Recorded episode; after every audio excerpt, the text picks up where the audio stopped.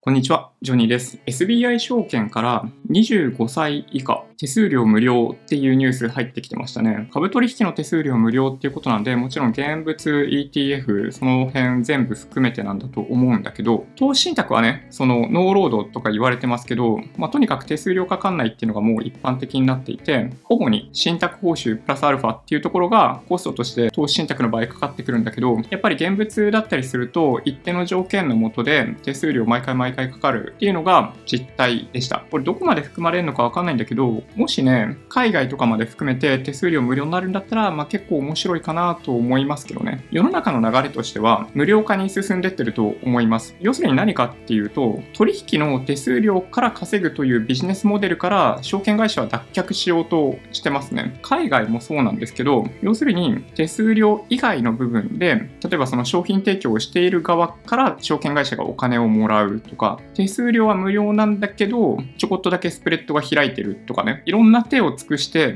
手数料無料っていうのを証券会社実現しています。その中で通常の現物取引に関しては、一部手数料無料、一定額までだったら手数料無料とか、そんな感じだったと思うんですけど、それが原則、まずはね、SBI が25歳以下無料にしていくってことですね。これ流れとしては、全世代にわたって手数料無料に多分ね、なってくると思いますね。まずはその若い世代の口座開設を促すという意味で25歳以下っていうことになってんだと思うんだけど、今年無料で来年有料になったら嫌でしょだって、どう考えても。だから、早晩遅からず、この現物取引の無償化の枠は広がっていくんだと僕は見てますね。これがやっぱりね、世の中の流れだと思います。イデコとか投資信託っていう流れの一環で、投資信託に関しては手数料の無料化、信託報酬の低減というものがどんどん進んできたんだけど、一方でね、その ETF とかは逆にあんまり買われなくなってきているっていうのが現実だと思います。思いますもちろんね、日経レバみたいな商品もあったりするんで、めちゃめちゃ売買されてるのもあるんだけど、いわゆる長期投資で ETF 保有するっていう選択肢になるかって言われると、まあ、めんどくさがられがち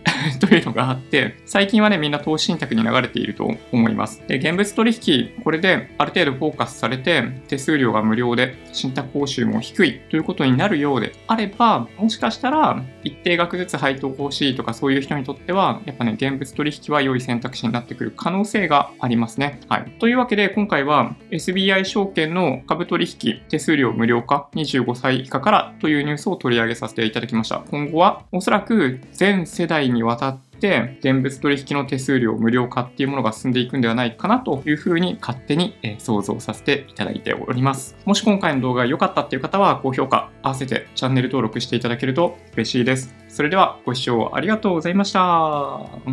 バイバイ。